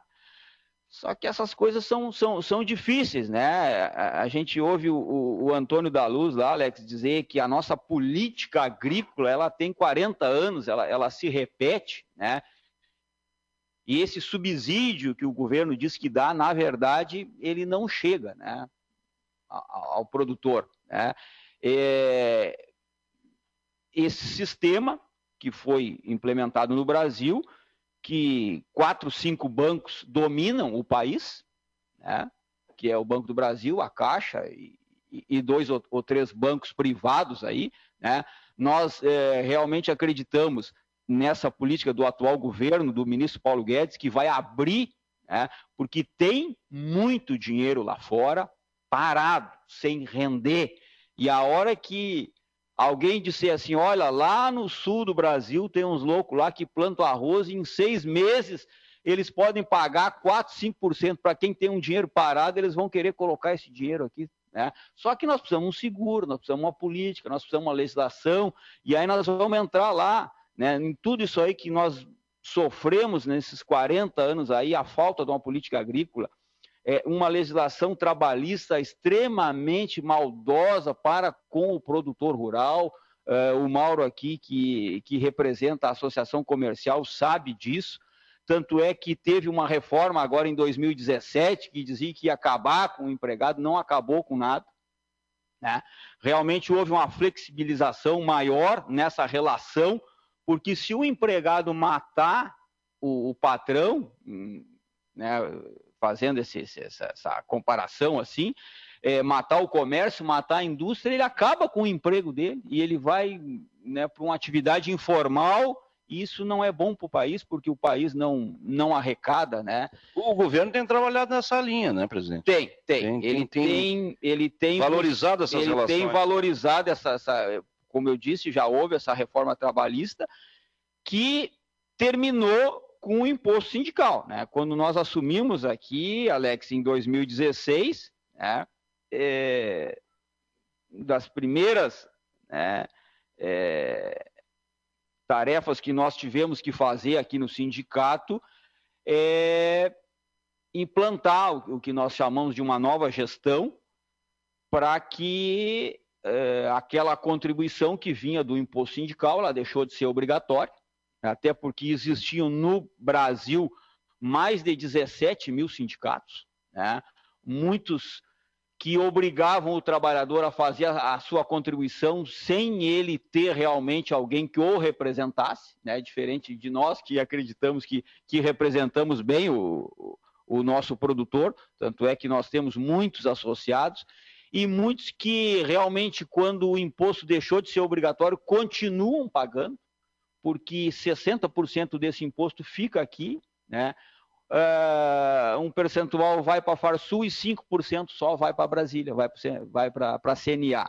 Então a gente enfrenta essa série de problemas, né, numa falta de política agrícola, numa legislação trabalhista, né, numa legislação ambiental que também nos prejudica muito. A gente é acusado, né, Alex, de envenenar uh, o nosso produto para colocar na mesa do, do, do consumidor, o que não é verdade. Nós não teríamos saltado de 70 milhões de toneladas para 140 milhões, né, se não fosse os agroquímicos, né, que protegesse a planta das pragas. Né, isso é o que a gente faz. Né? A gente protege e agora é, até a NASA é, divulgou e, e, e, empresas de pesquisas internacionais que o nosso produto ele não é contaminado por veneno. Né? Ele recebe uma proteção, ele até pode deixar um, um residual, só que esse residual ele é tão pequeno, a gente fala assim que o tomate é o mais, né? É, tem um vídeo aí que diz que nós teríamos que comer 8 mil tomates, ou 8, é um negócio assim para poder se intoxicar, né? Isso aí é em 24 horas, né? Isso aí é humanamente impossível, né? Um, um ser humano consumir tudo aquilo ali. Eu muito. É, é, então se dá uma proteção para proteger da, das pragas, né? E voltando um pouquinho para a carne, né? Agora, de 15 dias para cá, o preço do boi teve uma, um, uma elevação, assim, ele atingiu 200 reais a arroba. Né? A gente aqui trabalha, aqui no sul trabalha com, com um quilo, mas da, do sul para cima se trabalha em arroba. Mas aí assim, ó, ah, estão dizendo que vai faltar costela agora no Natal, né? porque a exportação melhorou, o consumo se mantém, né? E o produtor ele não consegue também investir, aumentou muito a produção, mas de uma hora para outra, então teve esse pico aí de 200 reais, a gente já, já pode ser o vilão aí da falta de costela no, no... Mas assim, ó, tem um dado, em 2011 a arroba era 154. Só que em 2011 o salário mínimo era 545 reais. Então, assim, ó, se tu pegar os 154 da arroba e passar para 200 reais, ele aumentou 36%. E o salário mínimo aumentou 83%. É, então, assim, ó, é, às vezes eu faço uma continha aqui para o pecuarista que cria, né, o, o, nosso piso da categoria aqui, me ajuda, Cláudia, é mil 240 reais. Ou seja, nenhum empregado rural pode ganhar menos de 1.240 mais 20% de insalubridade, que é o acordo que nós temos, a convenção coletiva, aquela que eu falei. Isso já dá 1.480. Tá? 1.500 com os encargos, R$ mil reais. Vezes 13, é, 26 mil ao ano. O produtor ele tem que produzir digamos, um terneiro a mil reais, né, ele tem que produzir 26 terneiros para manter um empregado. É, então, assim. É, essa é, conta é, é, boa. Essa conta é, é, é de desanimar. Né? Considerando né, que nessa nossa tradição, a gente, produtor, pecuarista, né, ele vende os machos, fica com as fêmeas, né? Então, assim, ele tem que colocar aqui na nossa pista 26 terneiros machos, lá em maio do ano que vem, já tem a data da, da nossa feira, final de abril, para pagar um único empregado. Né? E, e... O programa Conexão Rural está completando cinco anos agora no próximo dia 13, 12 ou 13. É, as cotações nossas que a gente dá todos os sábados, elas sempre se mantiveram naqueles patamares ali. É, cinco reais, 5 alguma coisa, abaixa um pouquinho. O Mauro dizia aqui que o, ele tem supermercado há 10 anos, 5 quilos de arroz, 9,90. E continua até hoje, né? É. Então, assim, o consumidor leva refrigerante, leva salgadinho, leva uma série de itens, cerveja. e leva 5 quilos de arroz e quantos dias né, esse arroz é capaz de alimentar uma família, porque hoje com essa vida moderna se come fora, é, produtos prontos, é, enfim, né, quem vai num buffet, num restaurante, serve outros produtos, um, um, pouquinho de arroz ali, e aí eu volto lá a dizer, né, o que, que um, um médico, um nutricionista diz, né? Se comer um prato de arroz e feijão por dia, ele está com a sua necessidade né, diária praticamente é, atendida. Né? Então nós temos é, não fazer uma campanha, né? até, até aquela campanha do IGA, coma mais arroz. Ninguém vai comer o dobro de arroz, né? mas nós temos que valorizar o nosso produto. Sem né? dúvida. E, e, e, e faz e acontece acaba sempre caindo no básico, né? arroz, feijão e um bife. Genésio, tu me dá licença um pouquinho que a gente vai agora a Brasília. Vamos saudar o nosso Zé Carlos Pires, que fala ao vivo todos os sábados conosco. Bom dia, Zé Carlos. Bom dia, Alex Soares. Bom dia, ouvintes da Conexão Rural. Bom dia, meus amigos. Mas um bom dia especial para o nosso presidente Genésio. Aí. 50 anos de vida no sindicato, bom trabalho, bastante serviço, entendeu? com inteligência. Está te enviando a tua passo, Zé. Eu quero responder meu amigo aí, eh, Genésio. O, o arroz não é só para mesa, né? não é só para comer é arroz, feijão. Não? Nós temos que valorizar a farinha, os derivados, a massa, não? O, a cerveja, o saquê, o vinagre, enfim, não? nós ficamos muito uh, pequenos no consumo do arroz. Não? É, se, se, nós formos, formos para a Ásia, lá na Ásia eles fazem tudo. Agora mesmo, eu tive numa palestra no, no, na Câmara Setorial de Aves e Pinos e apareceu o presidente é, da Associação Brasileira de Cultura, fazendo uma, fazendo uma, uma, uma intervenção e, sobre rações, entendeu? porque estavam com problema de ração, que, reclamando que o preço da ração dos peixes estava muito alto, entendeu? porque as aves suínos estão adquirindo as rações e ficando no mercado o preço alto para a apicultura. Aí eu fiz uma pergunta para ele. Né? Porque eu vi os componentes que faz a ração do peixe, né? é farinha de, é, de milho, farinha de, é, de soja, de sorgo. Enfim, eu perguntei se você viu a farinha de, de arroz. Ele ficou surpreso. Mas é evidente, mas existe aqui no Brasil? Tem, tem aqui no Brasil. Mas, mas é, me, me dá as informações, por amor de Deus. Porque o Vietnã tem o melhor pescado do mundo. Tem o melhor pescado do mundo, por quê? Porque eles usam a farinha de arroz como ração. Não? O, o filé fica branco, fica uma aparência muito melhor, entendeu? E não tem gosto. Ele é, fica neutro. Não é? é, colocando outros tipos de farinha, transforma um pouco o gosto do, do peixe. Para vocês verem né, como nós estamos atrasados. Agora mesmo de manhã, eu recebi da Rússia, do adido da Rússia, uma solicitação de, de arroz para a Rússia. Não? E aí eu perguntei quando, como é que estava o preço, preço do, do arroz no, no mercado. Ah, eles mandaram agora, é 10 reais. Não? Então, tu vê como existe espaço. Nós não estamos preocupando é. com o mercado externo, entendeu? Então, eu acho que nós temos que se acordar. Temos que acordar. Não? Bom, mas, Alex, está me ouvindo, né? Sim, bem, Zé. Estou te ouvindo bem. Então, bom, eu quero te dizer o seguinte, além de das coisas boas que tem, por exemplo, o milho, que está entrando bastante entendeu, no mercado, e o etanol do milho é uma realidade, já tem 15 indústrias de, de fazendo etanol de milho não, é, no Centro-Oeste e agora estão construindo uma aqui no Paraná. Tá? Nós aqui no Rio Grande do Sul estamos importando milho. Não estamos importando milho, é por isso que nós perdemos as, as indústrias de aves, tá? de suínos. Então, então acho e que nós temos que trigo também, né? Bastante trigo, né?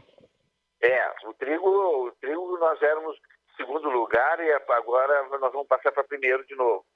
Paraná, é, a praça do Paraná está muito ruim, entendeu? É, deu problema lá, deu problema sério, né?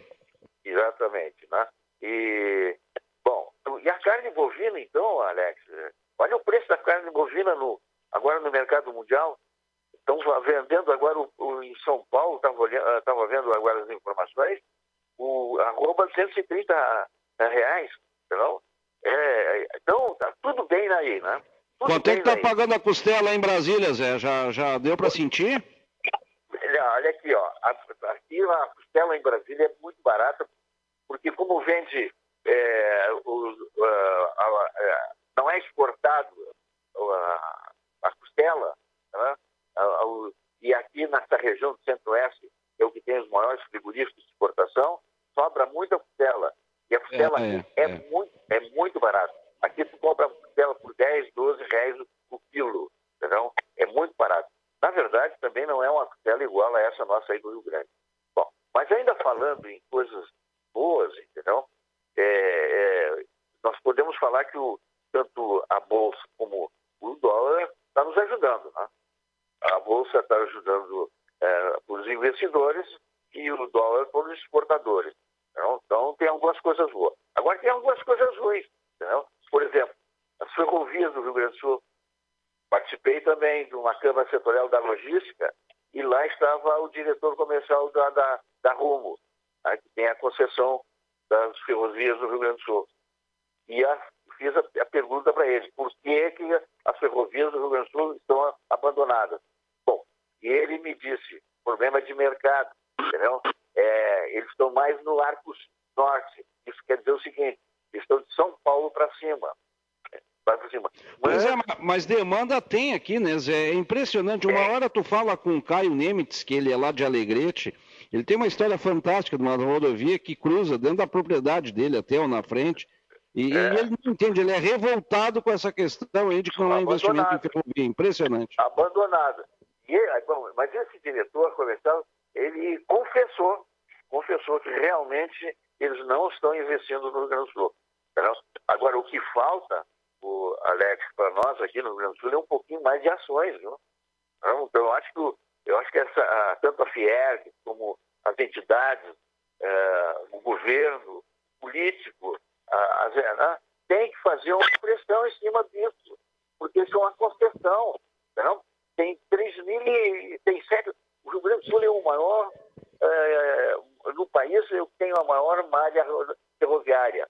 Tem, tem 7 milhões, tem 7 mil é, quilômetros de, de malha. E, no entanto, nós estamos com 3.200 em funcionamento. Isso quer dizer o seguinte, nós estamos com 4 mil é, paradas Mas, é, mas, eu vou te dizer uma coisa, eu desconfio que, na, porque não haja um, uma mobilização maior pelo transporte ferroviário, é pelo interesse realmente daqueles que promovem e trabalham e ganham em cima do transporte rodoviário, não te parece? Pois é, mas é aí que está. E, nós vamos perder para eles? Nós vamos ficar quietinhos? Nós vamos deixar que eles assumam? Não? Eu acho que o que está faltando é um pouco... Deixa eu te perguntar sobre essa, eh, essa decisão aí, que já vinha sendo amadurecida, na verdade, do presidente Bolsonaro em trocar de partido. Como é que isso repercutiu aí no Congresso? É, vou dizer assim, ó, está muito confuso, né? Está muito, muito confuso. Como eles não podem, é, por causa da janela, mudar agora, é, agora nesse momento, é, é, quem está com vontade de ir para o partido do, do Bolsonaro está com medo, né? Estão com medo. Porque, veja só, hein? É, tem uma discussão muito grande de, de, de, sobre esse problema da janela. Tem uns que dizem que é 2020 e outros estão dizendo que é 2022. Então, então a discussão aí tem um medo. Pois é, sabe que é tanta norma e é tanta regra que se cria, principalmente aí na questão eleitoral, mas não há risco, não há risco desse homem daqui a pouco perder o mandato aí, Zé? Não sei. Né, não, não existe. Eu vou te dizer qual é o problema que é, é a minha preocupação. Vou te dizer, é, desse, dessa semana aí, entendeu? E hoje nos jornais estão falando nisso, é, é sobre é, é, uma movimentação que está havendo aí, viu? Tem o, tem o problema do discurso do Lula, tá? Ah, tem a ameaça de greve dos funcionários públicos. Ah, tem a ameaça de greve eh, dos funcionários da Petrobras a partir de segunda-feira. Tá? Tem essas decisões do STF. Então, está muito tumultuado essa área política. É, não, não, não, não vai ficar completamente incólume, é verdade, a soltura de Lula, porque ele tem essa liderança entre os seus pares. Agora tem sido um fiasco, né? Os comícios que é. ele tem feito aí Brasil afora, é, vai só militante bem menor número do que iam antes, né, Zé?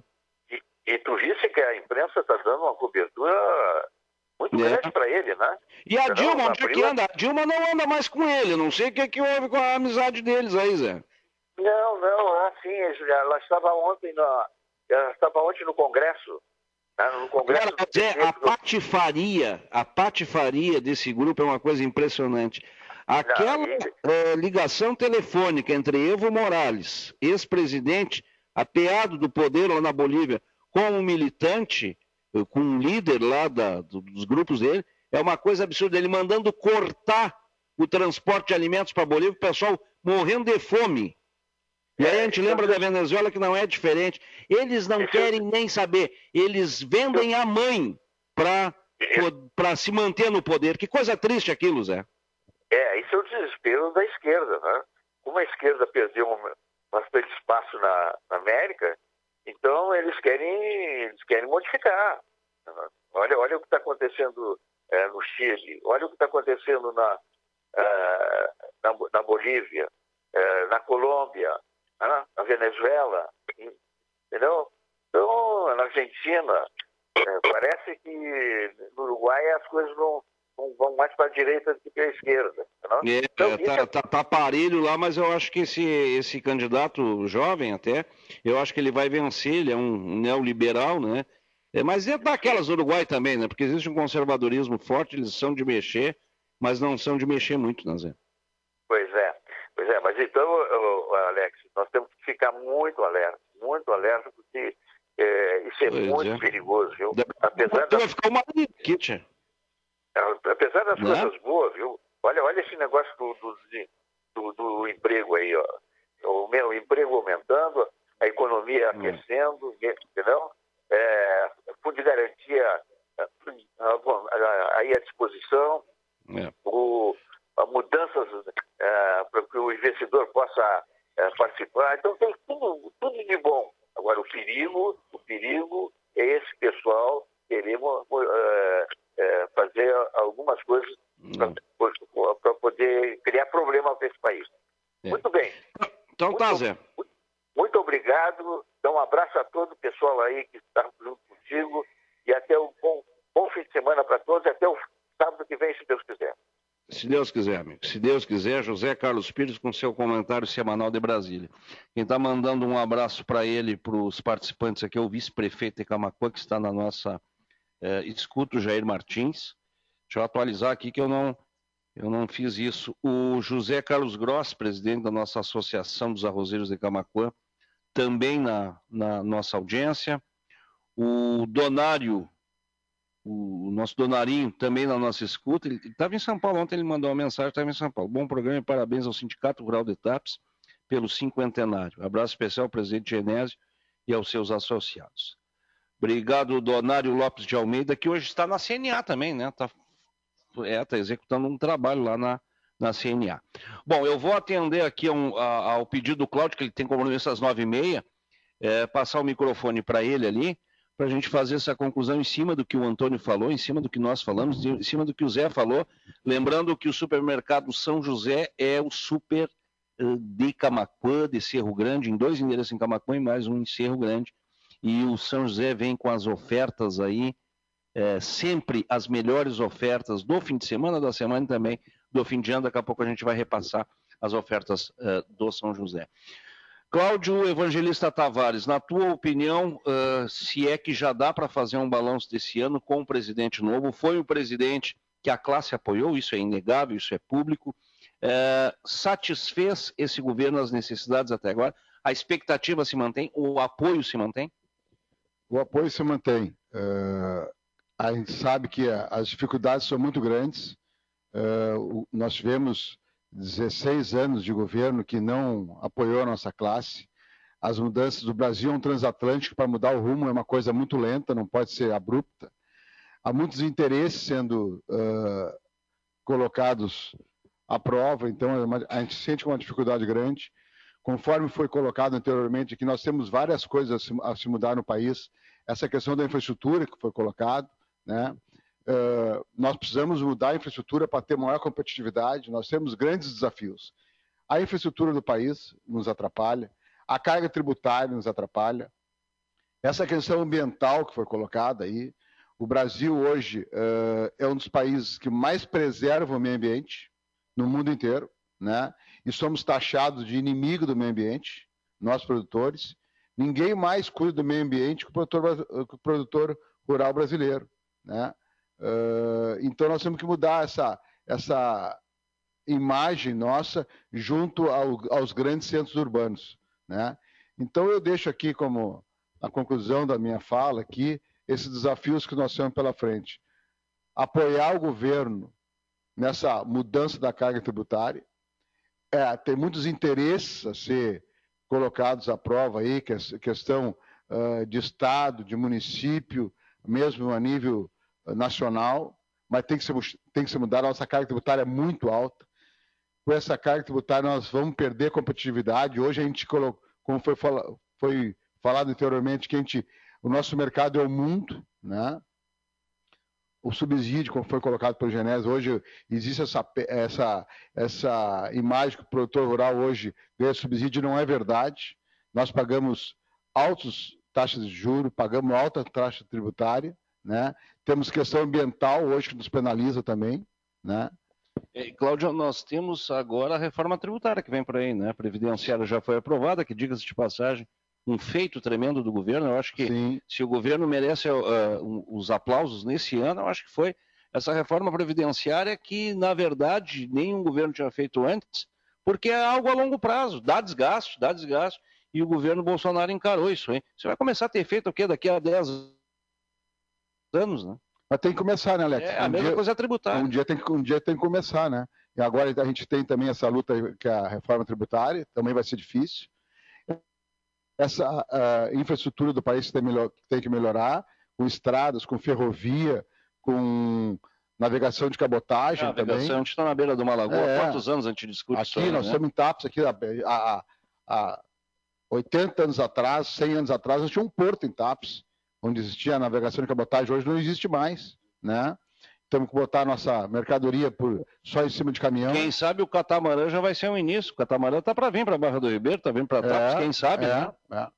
Né? Então a gente tem esses desafios aí, muita luta pela frente, mas a gente tem esperança. A gente está aí na luta, a gente está há anos é, Cláudio, porque eu vou dizer uma coisa para você. Se tem alguém que a gente tem que tirar o chapéu para o produtor rural, né? Porque é, é, bomba de tudo que é lado está falando da questão da, da, da, carga tributária, é impressionante o que se paga nos produtos, seja na, no, na produção de grão, seja na, na, produção de proteína animal, também tem um gasto tremendo.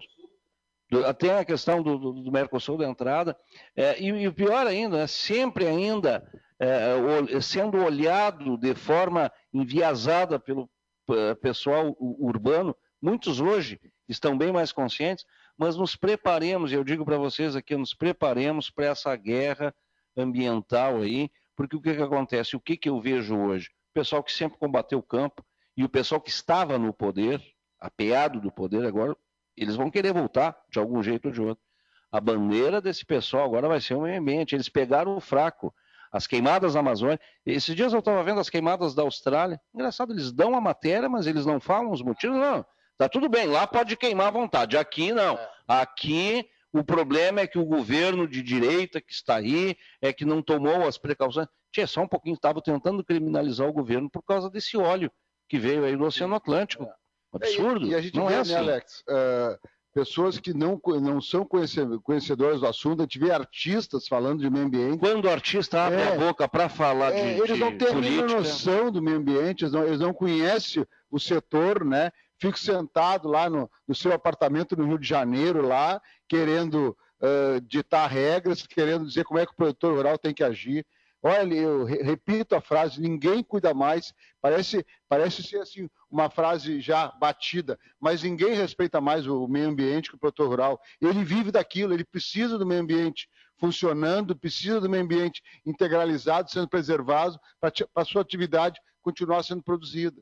Então, isso a gente sente aqui no, no campo, a gente sente aí essa uh, batida forte quando o produtor, produtor rural, que ele é um, um uma pessoa que uh, estraga o meio ambiente. Ora, pelo, pelo amor de Deus, senhores, vamos, vamos ser mais uh, uh, responsáveis nas nossas falas, né? O meio ambiente hoje, graças a Deus, nas nossas propriedades é muito bem preservado e esse é o nosso interesse. É, o pessoal é, precisa saber um pouquinho melhor mesmo ir atrás. Claudinho, obrigado. Tá. Eu agradeço ao convite. Bem-vindo sempre à Conexão. Viu, da Conexão Rural, do presidente Genésio está uh, aqui hoje pela manhã, no, nesse sábado aqui, de nossas, nossa confraternização, uh, podendo compartilhar esse programa contigo, Alex, contigo, Genésio, e contigo, Mauro. Eu e num dia que, de festa, né, num dia de festa, num dia, de, dia festa. de, festa. Eu vou ter que me, me ausentar, porque uh, nossa, nossa lavoura está andando, uhum. nós estamos finalizando a lavoura e eu tenho que dar um, uma atenção para o pessoal lá. Muito obrigado para vocês todos e um abraço. Nós que agradecemos. O João Rolf está na nossa escuta também. É, um abraço, João. Ele está nos ouvindo lá de fora, né? Ali, ali daqui de fora. O, eu, ontem, o seu Érico Garcia, meu grande amigo Érico Garcia, nos encontramos no mercado e ele disse: Olha, uh, as terras uh, que o João uh, produz hoje eram do Quindim. É, é isso aí. O, deixa eu também aqui, antes de o Daniel já vai preparando aí, Daniel, a FUBRA, é, que a gente depois vai para o comercial, coloca a FUBRA, vai para o comercial e depois a gente vem para o encerramento. Mas deixa eu, eu falar aqui, o Clóvis Rodrigues também na nossa escuta, que foi presidente da Associação Comercial Industrial de Camacô, Clóvis. Os artistas defendem a lei Rouanet, diz o, o, o Clóvis. Ronaldo Guim também nos ouvindo, vereador de Camacuã. Obrigado, Ronaldo. Um grande abraço. Está mandando um abraço também aqui aos convidados. Uh, tivemos duas perdas uh, em Camacuã essa semana, uh, no mesma noite, praticamente, no mesmo dia, que foi o seu Antoninho Fonseca e também o, o ex-vereador João Guim. E dois, duas figuras que os camacuenses têm muito carinho por eles. Desde já fica aqui a nossa solidariedade, a, o nosso sentimento às duas famílias aí que perderam esses entes. O seu Antoninho, esposo da querida Marina da Fonseca, professora, foi minha diretora lá na Escola São José, Escola Marista São José. É, e, o, e o seu João, é, ele já estava com, com, com, Parkinson já há seis anos, ele sofria disso aí, ele estava na cama, inclusive, João Guim, e ele foi vereador por três mandatos em Camacô, foi secretário da, da indústria e comércio, inclusive levando empresas para Camacuã, empresas calçadistas, naquela época deu aquele boom do calçado. É, foi patrão do CTG Camacuã e é irmão, né, um dos irmãos do, do nosso Cecil Guim, que foi presidente do nosso sindicato rural de Camacuã, é produtor, produz aqui em Tapes também, inclusive. Então vai o, o abraço aqui do Conexão a essas, a essas famílias aí que perderam os seus entes essa, nesta semana. Vamos fazer o seguinte, Daniel, vamos colocar a FUBRA então? Vamos colocar a FUBRA e vamos, e vamos ao intervalo comercial. Eu tenho esse compromisso com a FUBRA aí e depois a gente vem para o encerramento do programa, tá ok?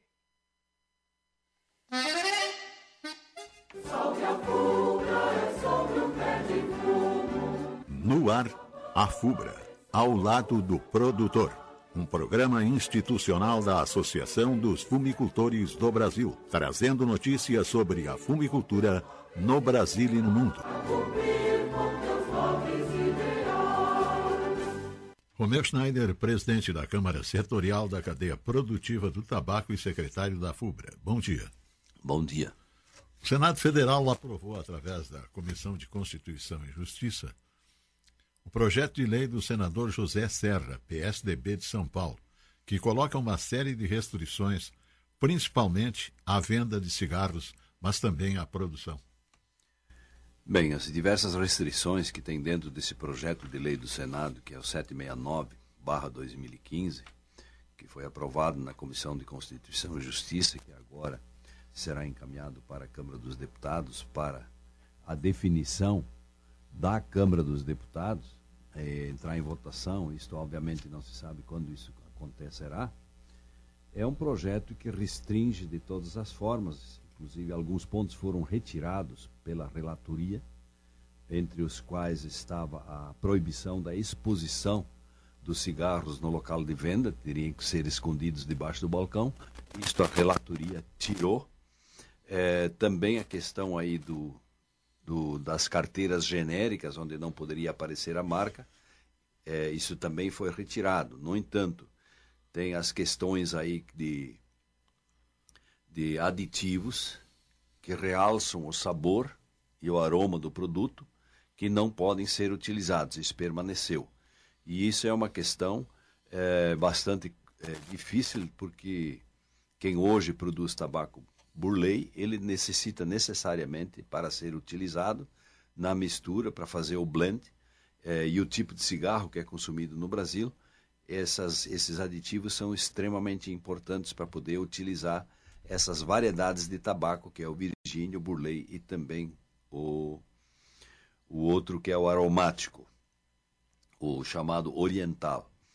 Então, isso foi preservado, porém, não se sabe quais as emendas ou o que, que ainda poderá acontecer na Câmara dos Deputados. De qualquer forma, isso está totalmente contra, até inclusive do artigo 170 da Constituição Federal, que é uma questão de constitucionalidade, porque está previsto lá a garantia de livre exercício de qualquer atividade econômica dentro deste artigo, e isto está sendo restringido através desse projeto. Inclusive, análises que foram feitas eh, com profundidade em cima desse projeto de lei, da sua constitucionalidade ou não, a conclusão foi de que isso é anti. Eh, a, é, não respeita a Constituição. E isto é uma questão é, muito difícil, inclusive, até para a gente entender como é que isso funciona, como os legisladores não simplesmente não rejeitam um projeto de lei desse quando ele é, é inconstitucional.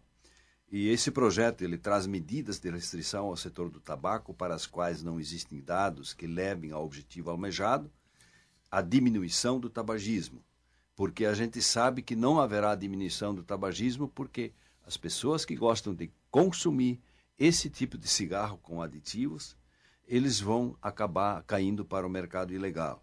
E isso é uma preocupação que se tem há muito tempo. É, aí propondo essas medidas inconstitucionais, referentes inclusive afrontando o artigo 170 e até o 220 da Constituição, é, isto é uma questão bastante favorável para o mercado ilegal. Além disso, uma questão que a gente sempre levanta, que é a declaração interpretativa quando foi assinada a Convenção Quadro para o Controle do Tabaco, onde lá está claro de que não haverá proibição de produção de tabaco ou restrição a políticas nacionais de apoio aos agricultores, que atualmente se dedicam a essa atividade. E isto não está, nem essa declaração não está sendo respeitada, e ela foi assinada por seis ministros. Uma das restrições que hoje se tem é a história do Pronaf, é, que, não, que, que tem dificuldades e que precisa ser modificado, e isto nos traz restrições de todas as formas. E aí também colocar restrições como esse projeto está prevendo, é totalmente contra aquela decisão que foi tomada lá em 2005 para a ratificação da Convenção Quadro. E que isso está em vigor, isso não foi modificado, não, em nenhum momento isso foi modificado. Espera-se de que na decisão final, quando ocorrer eventualmente uma promulgação até uma, é, uma sanção por parte do presidente, de que esse projeto de lei seja é, não seja aprovado. Portanto, esperamos que prevaleça o bom senso e que não prejudique um setor tão importante para a economia e principalmente por ser um setor importantíssimo socialmente. Conforme uma pesquisa realizada pelo IBOP Inteligência, o contrabando de cigarro, que é o centro de preocupação da cadeia produtiva do tabaco, responde por nada menos de 49% do mercado gaúcho. Sim, do mercado do Rio Grande do Sul, 49%. E se nós isso colocarmos a nível nacional, é, na mesma pesquisa, prova de que o mercado ilegal representa 57%. E isso, obviamente, a gente tem uma consciência de que isso está em fase crescente. Então, certamente, uma próxima pesquisa que será realizada, devemos já atingir em torno de 60% do mercado é, de consumo de cigarros no Brasil, que é ilegal. E isso não sei como é que o governo não se preocupa com uma situação dessa e não elimina restrições, inclusive a questão da tributação, que também é uma questão extremamente é, sensível, porque nós temos que ter cigarros legais que possam combater o mercado ilegal. Como? Através de preços é, mais é, baratos para os consumidores. Se nós olharmos as faixas de consumo que existem é, de cigarros, de consumidores, essas faixas são a maior parte se, se concentra num, num, numa, num nível de poder aquisitivo mais baixo. E aí reside a questão aí de que o cigarro ilegal é tanto consumido no Brasil, porque o cigarro o legal tem um preço muito alto, porque o preço mínimo, inclusive, que pode ser praticado é cinco reais e isso se torna muito caro. Existindo produto mais barato, mesmo sendo ilegal, no mercado, estes consumidores optam pelo produto mais barato. Inclusive, o cigarro contrabandeado tem valores de R$ 3,38. Sim, tem inclusive em muitos lugares se consegue comprar R$ reais, né? É, é, e isso é uma média, que esses R$ 3,38 é uma média pelo valor que ele está sendo comercializado. Mas e isso é que atrai as pessoas para comprar, porque e o grande problema é que muitas vezes é um produto não de qualidade, porque não existe nenhuma, é, nenhum controle fitossanitário sobre esse cigarro.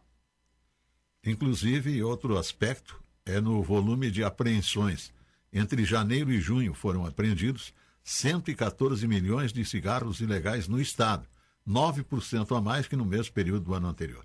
É, houve uma intensificação por parte da Polícia Federal nessa atividade é, de contrabando de, de, de cigarros no Rio Grande do Sul, como também em outros estados do Brasil. Mas fica muito difícil ter uma fiscalização com uma é, fronteira de mais de 16 mil quilômetros. Então, em algum lugar, é, os contrabandistas conseguem trazer o produto para dentro do país para ser distribuído e consumido, obviamente. Obrigado pela participação, presidente da Câmara Setorial da cadeia produtiva do tabaco e secretário da FUBRA, Romeu Schneider. Um bom dia e uma boa semana. Bom dia, uma boa semana. Voltamos a apresentar Conexão Rural, o campo passado a limpo.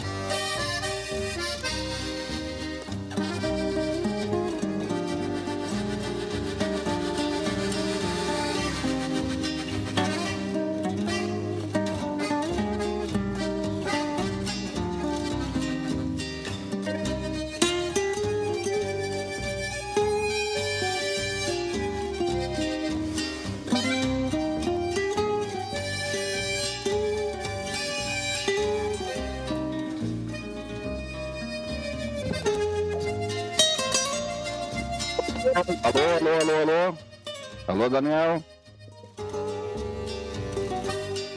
Tem que abrir o microfone aí, Daniel.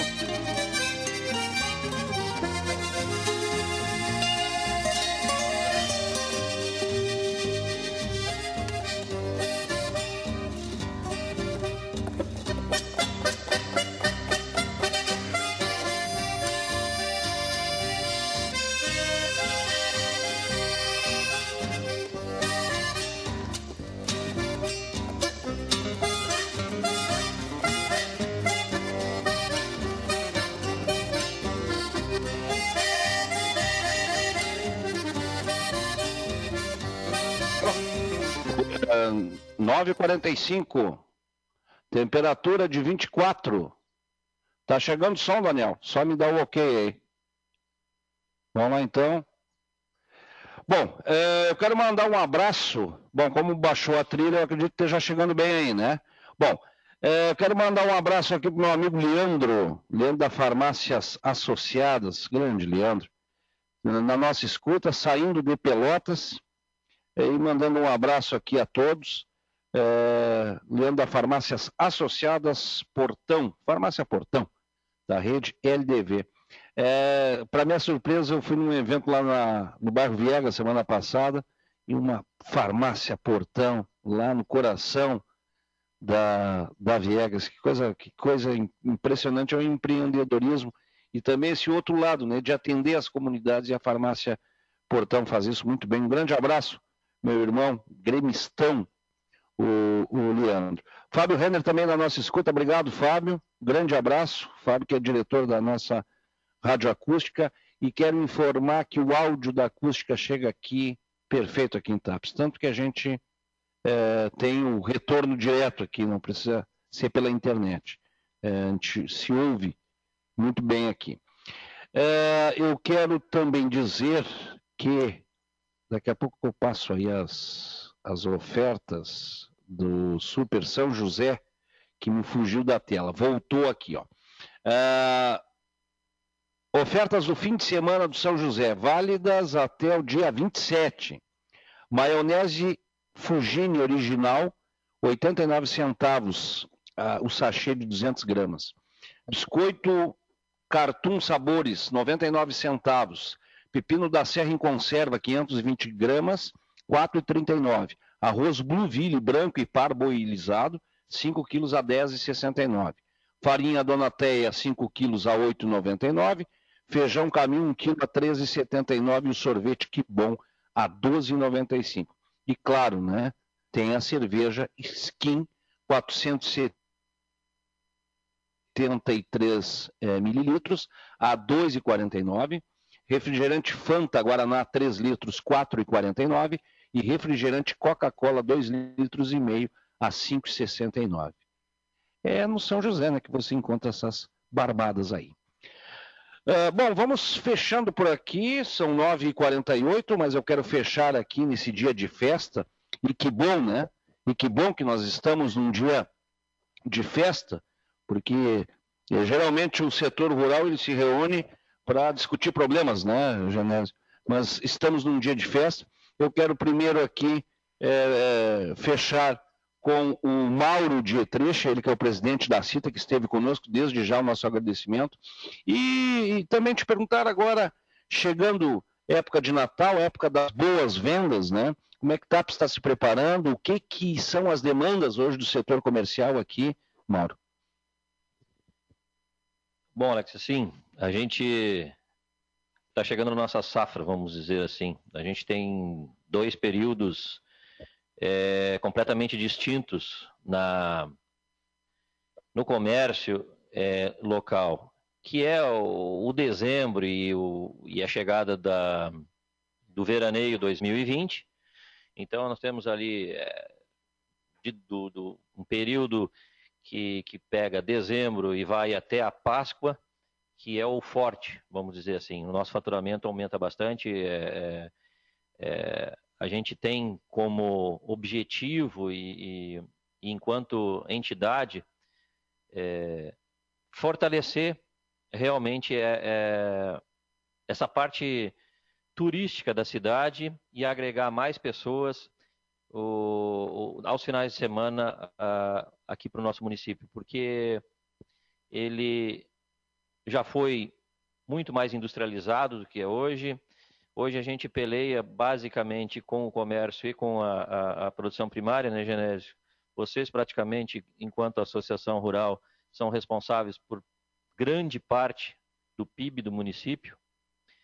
E graças a vocês é que é, a gente consegue ainda manter os nossos comércios, manter nossas, nossas empresas de pé fora do, da, da, da temporada. TAP sobrevive o ano todo. E a gente entende que o dezembro, janeiro e fevereiro, ele é um incremento na venda. Mas isso também não significa que a gente não tenha uma ambição saudável de buscar sempre melhores ventos, novos rumos e melhorias é, em termos de valor agregado, em termos de faturamento para as nossas empresas. Deixa eu lhe perguntar uma coisa para o senhor. É, o comércio sofre muito com contrabando aqui também, com a concorrência do contrabando. Eu estava vendo um número agora, foi colocado no horário da, da FUBRA ali, 50% do cigarro comercializado é, no Rio Grande do Sul é contrabandeado. E esse é um, é um dos problemas. Mas eu, eu acredito assim, ó, o, o, o contrabando em si ele é uma coisa ilegal e ele não está aí para ficar. Teria que, ter, teria que ser é, reprimido de alguma forma. Eu acho que o, o maior desafio para nós, enquanto comércio, é o, o, advento do comércio virtual, onde é, as pessoas compram de tudo e o tempo todo de qualquer lugar do planeta hoje. Facilidade, né? A facilidade. E a dificuldade de manter uma porta aberta esperando o cliente que ele pode comprar o produto ali no computador, Exata, no celular. Exatamente, Alex. Então, assim, ó, enquanto associação, enquanto a gente tem que tem que estar tá ciente do que está acontecendo, a gente tem que estar tá orientando o nosso associado com relação a isso. Nós temos que ser praticamente mutantes o tempo inteiro, nós temos que estar nos adequando a, a, a novas realidades. Isso vem de uma forma muito rápida. Em termos de produção rural também não deve ser muito diferente. As coisas vêm chegando e vêm te atropelando e sai da frente. Se tu não quiser entrar nesse, nesse ritmo, vai ficar muito complicado. Mas a gente tem um lado forte. A gente tem a pessoalidade, a gente tem o atendimento do proprietário, tem a resolução do problema ali na hora, com relação à troca, algum problema. E eu acho que um pouquinho de bairrismo, um pouquinho de dar preferência para o nosso comércio, para o nosso comércio, também não faz mal a ninguém. Na dúvida, fique com o TAPS, fique com o comércio local. Eu acho que esse é o maior.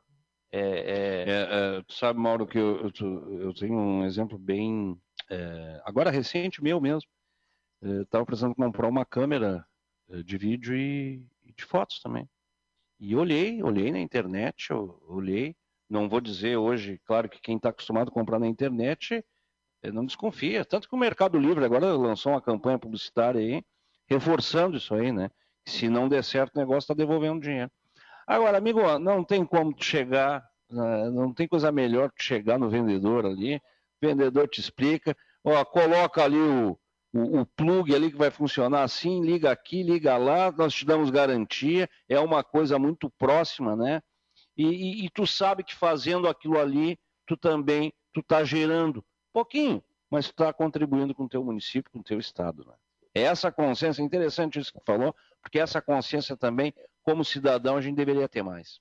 Exatamente, não, não estamos aqui contrários à, à evolução, à, à, ao advento da, da, da Tem que se alinhar até a isso, né? Exatamente, tem que se aliar. O que a gente pede, basicamente, é que e o anseio dos nossos associados é que eles falam o tempo inteiro, pô, a gente está ali da manhã à noite, a gente gera emprego, a gente está praticamente preso dentro dos nossos negócios e muitas vezes numa questão simples de pouca coisa, é, às não vezes é, é nos difer... a preferência. Diferença Chega, de valor pequena, às vezes, Exatamente. A gente quer que as pessoas entrem no nosso estabelecimento, podem trazer o preço que está lá na internet, pode trazer, a gente negocia, a gente faz um jeito que é, a gente quer é participar, a gente também quer poder, nessa planilha que o consumidor tem em cima da mesa, poder colocar o nosso número e poder partir de é, igualdade de condições.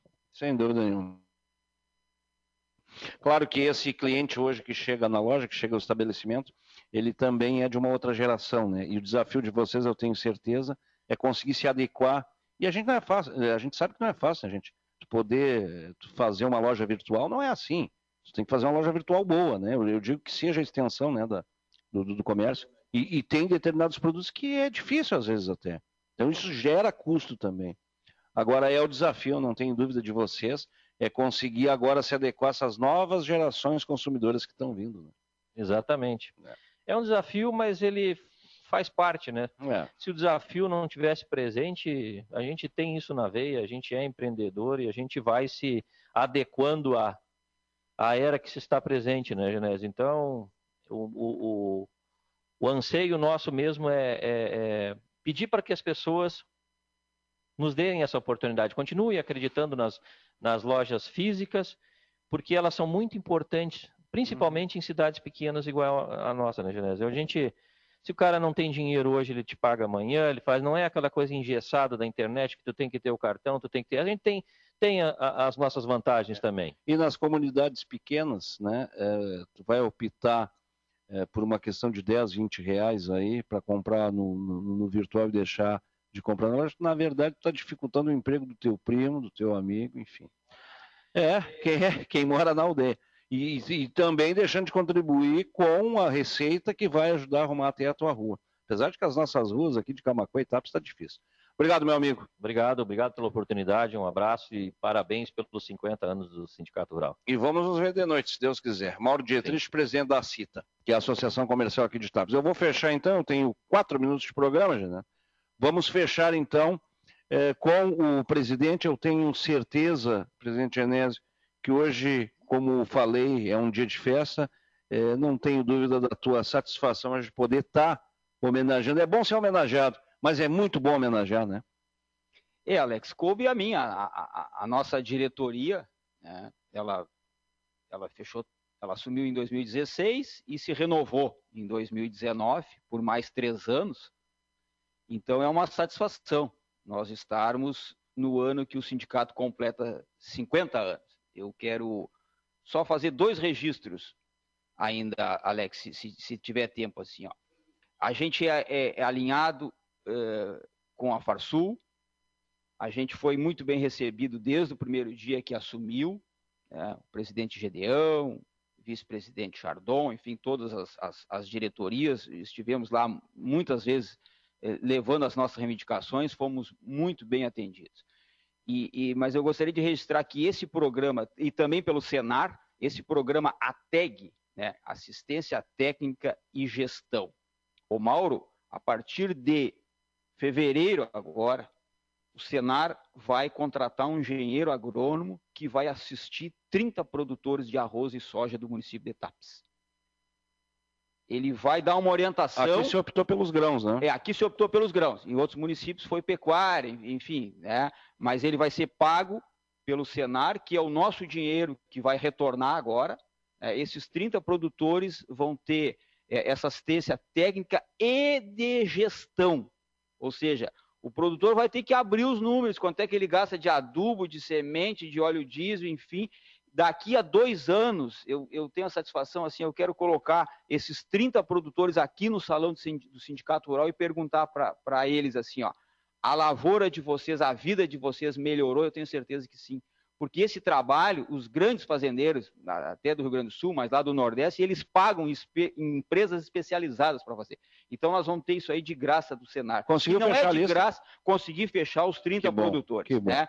Então, assim, ó, gostaria também de registrar é, a nossa escavadeira hidráulica, né, Alex? Foi uma emenda parlamentar, dois deputados, o Marcelo Moraes e o deputado Onix Lorenzoni, hoje ministro, fizeram uma emenda parlamentar e destinaram para o Sindicato Rural uma escavadeira hidráulica, que as pessoas costumam chamar de POCLAN.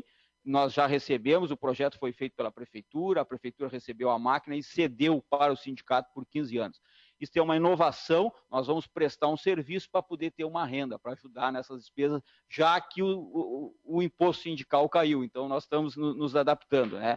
Eu quero agradecer, Alex, essa oportunidade, né, neste momento, agradecer a minha diretoria, que eu tive o prazer né, de, de poder compor ela, é uma diretoria de grande comprometimento e qualificação.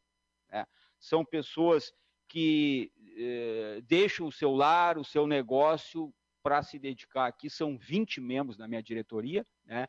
E agradecer todos esses homens e essas mulheres que durante esses 50 anos con conseguiram trazer essa entidade forte até os dias de hoje. Né? Não, não tem como nós mencionar é, todos que por aqui passaram, que colaboraram né, para que esse sindicato se fizesse forte, porque ele tem a, a, a representação legal do Ministério para representar. Né? Ele tem o diploma legal, que é a nossa carta sindical, para e nós estamos abertos aqui, nós temos o nosso telefone, nosso e-mail, WhatsApp, enfim, né, para receber as críticas, receber as sugestões e poder ajudar o nosso produtor rural. Muito obrigado a todos que colaboraram de uma maneira ou de outra para que se chegasse aos 50 anos e espero que é, chegue ao 100 bem também. Que chegue ao 100, né? Mas Provavelmente nós não vamos estar aqui, ou vamos estar com 102, né? Com 100 anos, né, Mauro? É, a expectativa de vida está é, tá se chegando a 100, 102 anos. É.